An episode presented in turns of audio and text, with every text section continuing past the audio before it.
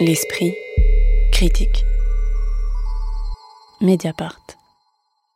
Si ce n'était pas devenu un poncif de la critique, il faudrait pouvoir dire que Proust, roman familial, est un ovni littéraire. L'historienne et professeure de littérature à l'Université de Californie à Los Angeles, Laure Murat, autrice notamment de Qui annule quoi, paru au seuil en 2022, d'une révolution sexuelle, publiée chez Stock en 2018, ou encore de L'homme qui se prenait pour Napoléon, une histoire politique de la folie sortie chez Gallimard en 2011, mêle ici une lecture de la recherche du temps perdu et un texte autobiographique. Il faut dire qu'on découvre que Laure Murat est la rejetonne rejetée de la plus haute aristocratie française et que lire Proust peut rapidement devenir pour elle l'équivalent de ce que serait pour la plupart d'entre nous feuilleter un, album de famille.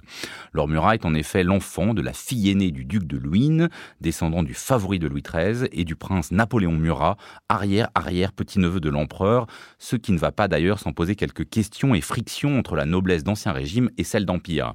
Alors que donne euh, Blandine Rinkel pour vous cette greffe singulière entre un récit au fond autobiographique et une lecture de ce monument de la littérature française qu'est la recherche du temps perdu alors moi, je suis arrivée euh, armée vers ce livre, euh, un livre euh, qui fait une lecture de Proust, qui nous parle de l'aristocratie. A priori, c'était c'était pas mon endroit, et j'en suis sortie vraiment complètement désarmée, avec l'impression d'avoir compris quelque chose et de me souvenir que la littérature peut mettre à jour des mirages, en l'occurrence celui de la classe aristocratique, puisque donc le projet de Lormura c'est de montrer comment euh, Proust l'a sauvé. La, phrase euh, Proust m'a sauvé arrive à la toute fin du livre, c'est la dernière phrase du livre en fait, et comme si, euh, comme, elle, est, très exigeante, très scrupuleuse, et il lui fallait vraiment 218 pages pour pouvoir lâcher une phrase comme ça, Proust m'a sauvé.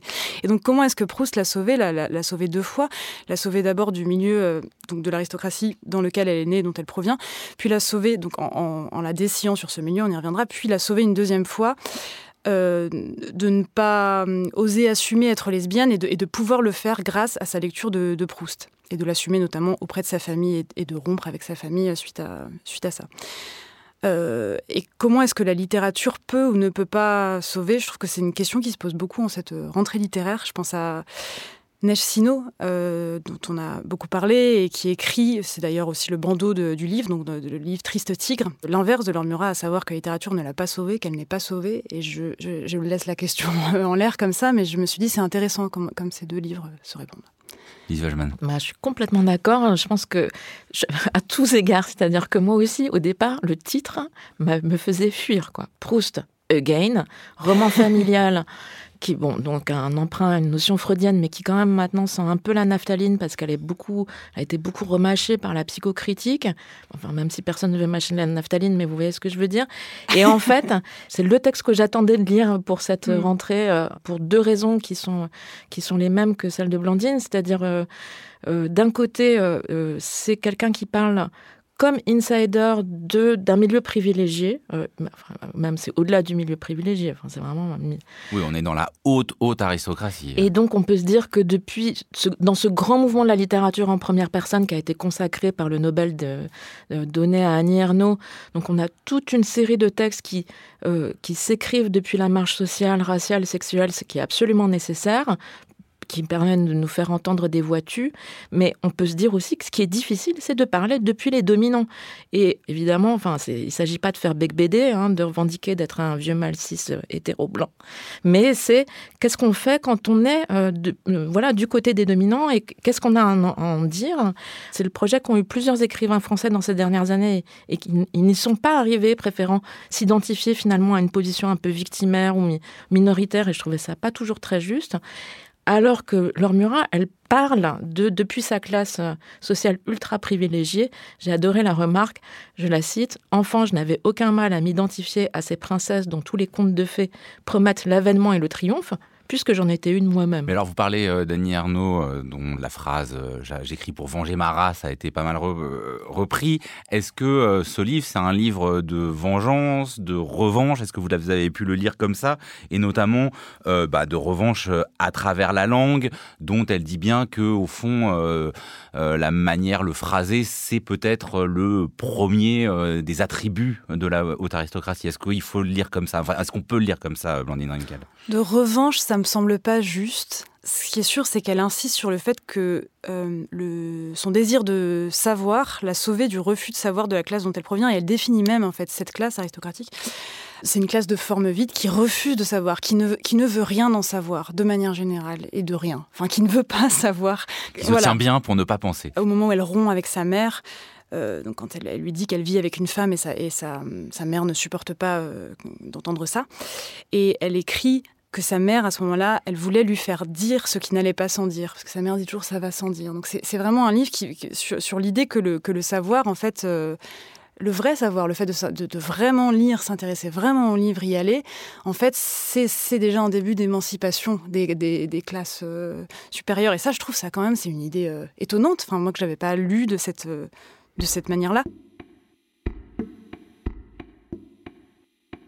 Proust articule la haine à un deuil, à un renoncement. La haine est un vœu de mort qui évolue dans un univers clos de certitude où l'autre est assigné à un rôle décidé d'avance. Et ce que je voulais, moi, c'était rendre la vie, la rendre au flot mouvant de l'existence, où il n'y a pas de place fixe et invariable, comme à la Bibliothèque nationale, ni de statut social figé dans l'éternité.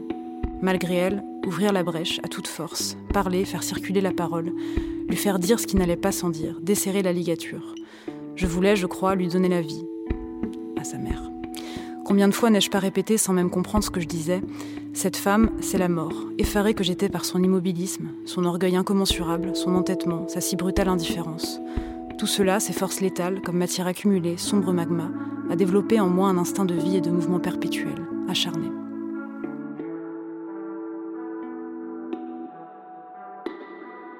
Et ce que je trouve aussi intéressant, c'est qu'elle elle s'est. Sauver, c'est quoi? Sauver, c'est échapper à un, un, grave danger ou un voilà, échapper à quelque chose. Et le grave danger qui menaçait Lormura, bizarrement, c'était la, la, la cadavérisation d'elle-même et de ses désirs, la mortification euh, de son corps à elle par le corps du groupe social. Ça m'a fait penser à la cadavérialisation subie jusqu'à un certain point par Fritz Zorn, dont on a déjà parlé dans cette émission. Euh, Fritz Zorn, qui, dans, livre, dans son livre Mars, critiquait la bourgeoisie suisse dont il provient, qui, à force, encore une fois, de forme vide et de refus de savoir de la parole, euh, lui avait, alors c'était son, c'était son parti pris, lui avait donné le cancer. Et je me suis dit, tiens, là, c'est, intéressant parce qu'elle s'en, elle s'en sauve, elle échappe à ce, par, par le fait de vouloir savoir à temps. Mais parce que la question pour moi se posait derrière, c'est un peu comment est-ce qu'on raconte un milieu euh, touche à vraiment la caricature. Hein. Il y a un épisode où euh, son, elle prend pour la première fois le bus avec son père quand elle a 20 ans et c'est fou. Extravagant. où, le père du coup donne l'adresse euh, au chauffeur de bus parce qu'il n'a jamais pris que des taxis. Il pense que le bus va le mener jusqu'à chez eux. Il y a quand même des exemples auxquels voilà, il, il, on peut se dire mais non mais c'est pas possible que ce soit. Elle parle de sa grand-mère, son arrière-grand-mère qu'il répétait On ne pleure pas comme une domestique et euh, Dixit Lormura, sa haine de l'effusion avait poussé à donner un bal à la mort d'un de ses fils tombé euh, pendant la Première Guerre mondiale, ou bien le fait que sa mère n'a jamais donné un seul baiser à un seul de ses enfants.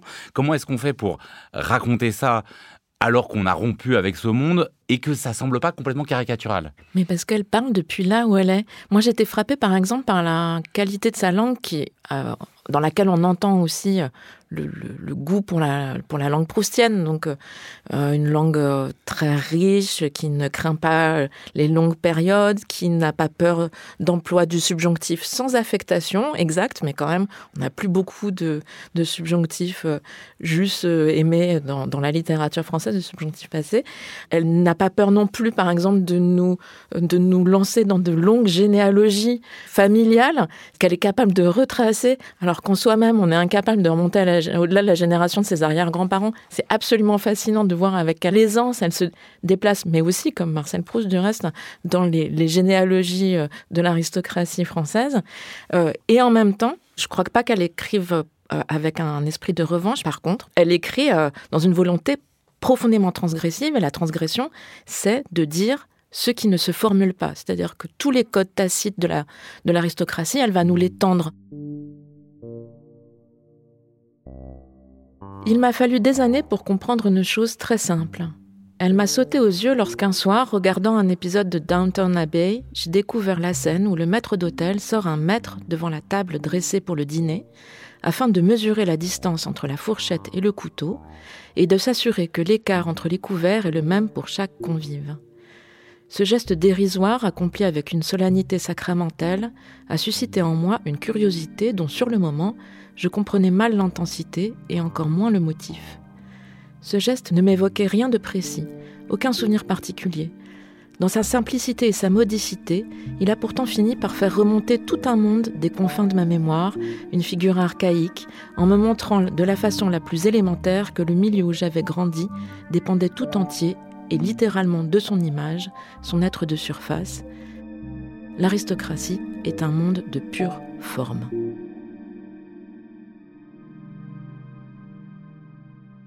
Et on a aussi un plaisir un peu, pas coupable, mais un peu ambigu, mais qui est, ah, on va nous révéler les petits secrets d'un monde auquel nous n'avons pas accès. Bon, et ces petits secrets, elle les formule, enfin, c'est très beau, hein, elle dit, euh, euh, voilà, l'aristocratie, c'est un monde de pure forme, de forme vide, euh, c'est un monde absolument en permanence en représentation, où il s'agit de mettre en spectacle sa propre discrétion, et c'est un monde où on ne parle pas de sentiments. Donc on a le sentiment que bah, peut-être si, si, par hasard un jour on se retrouvait dans un salon, euh, on saurait un peu mieux comment se comporter. Alors c'est pas simplement ça hein, qu'on apprend euh, grâce à la lecture de Murat, mais il y a aussi ça. Ouais, et puis c'est un, un, livre très accessible en fait, bizarrement passé. Même si on peut se perdre dans les généalogies comme dans Proust. Tout à fait, mais on peut aussi passer ces pages-là. Mais c'est un, un livre, oui, très très accessible. Et moi, j'ai pas lu Proust. Je fais partie de ces gens inhibés par Proust qui se sont arrêtés au premier tome. Elle en parle hein, de la chute hein. drastique des ventes euh, en fonction des tomes. Elle, elle a euh. aussi euh, voilà quelques points très ponctuels et précis sur bah voilà en fait on découvre que les ventes du premier volume de la recherche dépassent de double celles de, des, volumes même, hein, je crois. supérieurs. Oui, enfin double ou triple. Enfin c'est vraiment une, il y a une chute radicale. C'est-à-dire que les gens en fait ne, s'arrêtent. Oui, tandis qu'en fait plus Proust avance visiblement dans la recherche, plus il est critique à l'égard du milieu qu'il décrit. Donc c'est peut-être aussi pour, ça qu'on a, qu'on a, enfin elle insiste là-dessus qu'on on, associe Proust à une, c'est l'aristocrate qui défend ou montre euh, l'aristocratie, alors qu'en fait euh, il le, critique bien plus que, que ça n'en a l'air, que, que l'image qu'on en a. Donc livre que j'ai trouvé accessible et notamment parce que je trouve qu'elle a la générosité de se mettre à la place de qui serait, enfin, d'imaginer comment on pourrait être inhibé en fait euh, et par euh, l'aristocratie mais et par Proust aussi. Elle parle aussi en tant que professeur elle parle beaucoup de de la montagne qu'on se représente quand on imagine la recherche et elle rappelle voilà que qu'une montagne, c'est un tas de grains de sable. Mais en lisant ces pages, moi, vraiment, je me suis dit, ah tiens, peut-être qu'elle va me permettre de, de lire Proust, de passer, de, passer par-delà cette inhibition. Je suis, d'accord avec vous, c'est-à-dire qu'elle euh, elle est très euh, accessible et en même temps, euh, par rapport à ce que vous décrivez comme une montagne, c'est assez étonnant de se confronter. Elle a tout un chapitre sur le fameux épisode où le duc et la duchesse de Guermantes, pour ne pas entendre ce que leur ami Swann est en train de leur dire, euh, c'est-à-dire qu'il va mourir dans quelques mois, euh, se concentre sur euh, l'accord vestimentaire de la duchesse de, de, Guermantes et notamment les souliers rouges ou noirs avec une, une, robe rouge. se confronter comme ça à, la parce que voilà, Proust est sans doute une telle cruauté vis-à-vis de, des manières de l'aristocratie, et elle fait la même chose. Donc elle se confronte, enfin elle prend quand même un risque en, en, en faisant quelque part la même chose un siècle après, non, Lise Wajman Ouais, je ne sais pas si elle prend un risque, parce que là, aujourd'hui, euh, c'est un milieu euh, qui continue de jouer d'un prestige social, mais qui n'a peut-être plus tout à fait le pouvoir financier euh, qui va avec. Il y a une phrase géniale là-dessus. À la manière d'un amputé qui, longtemps après l'opération, sent toujours son ombre fantôme, le monde familial de mon enfance vivait figé dans la conscience intacte de sa supériorité sociale. Mais ce qui est très beau, c'est que même si on n'a pas lu Proust, d'abord c'est un, formidable vecteur de vulgarisation. Enfin, ça, ça nous l'apporte, même pour un lecteur qui, n'a pas, lu Proust. Et par ailleurs, elle est une proustienne fanatique, c'est-à-dire que euh, Proust, donc, comme le disait Blandine, elle écrit Proust m'a sauvé. Euh, Proust est la solution à tous ces, à tous ces problèmes. Donc on peut trouver ça excessif et en même temps, c'est drôle, elle, elle en traite elle-même, elle dit c'est un proustidigitateur, ça a été l'instrument de sa désaliénation sociale, ça a été l'instrument de, de, de, ça lui a permis d'assumer sa sexualité, enfin bref. Et donc, à ce titre, c'est un texte qui m'a intéressé aussi parce qu'il s'efforce de prendre la mesure de ce que la littérature fait à nos vies. C'est comme une étude de cas où Laure Murat euh, s'étudie elle-même pour nous donner un exemple d'une efficacité euh, de la littérature. Et à, et à, ce titre, comme texte de lectrice, c'est un très beau texte. Mais alors, euh, et ce sera ma dernière question, ça donne envie de vous poser une question personnelle parce que la question des pouvoirs de la littérature, de l'efficace de la littérature, j'ai l'impression que c'est quelque chose qui traverse hein, pas mal des podcasts qu'on a fait ici. Vous, vous seriez capable de, dire d'un livre qu'il vous a sauvé de quelque chose? Oui. oui. Euh, oui, par exemple, moi, je, les vagues de Virginia Woolf, je pense que, que, ça m'a sauvé de, de, mon adolescence. Non, vraiment. J'en ferai pas une. J'aurais aussi besoin de. On n'aura pas Wolf, euh, non, roman familial signé Blondine Wrinkle. non, non, mais surtout, j'aurais vraiment besoin de, aussi de 250 pages pour expliquer cette phrase qui est quand même euh, un peu obscène, quoi. Mais, euh, mais je l'entends. Et c'est ça aussi, moi, j'ai trouvé, parce que c'est quelque chose qu'on n'a pas dit, moi, j'ai trouvé que c'était un livre très, très, vraiment très émouvant. moi, je me suis retrouvée plusieurs fois à, à être, oui, à être physiquement très émue par un livre auquel je, enfin, m'attendais pas du tout à éprouver de, de l'émotion. Parce que je pense que ce, c'est si énorme de dire que qu'un auteur, qu'un livre vous sauve, c'est si potentiellement ridicule, quoi. Potentiellement mais non, mais elle, le formule, elle dit bien. En fait, elle, articule ça. Elle, évoque son père et, en général d'ailleurs le milieu de l'aristocratie qui en gros distingue le monde des choses matérielles, des corps et tout ça, et puis le monde de la langue, mais mais langue comme forme vide. Et elle dit en gros, pour moi, faire le choix de Proust, ça a été justement une lecture, un rapport au langage qui ouvrait au réel et notamment donc au désir des corps, au feuilletage des identités intérieures. Donc euh, elle, elle, elle, elle, le fait, le, elle nous conduit vers le branchement. Ouais, mais, mais je trouve que c'est émouvant d'oser, euh, d'oser y aller, quoi, dans une, dans une telle idée, dans une telle phrase, et, de se dire, en fait, je, je, vais la défendre, cette phrase. Proust m'a sauvé, je vais aller jusqu'au bout. Je trouve ça très émouvant comme, comme projet.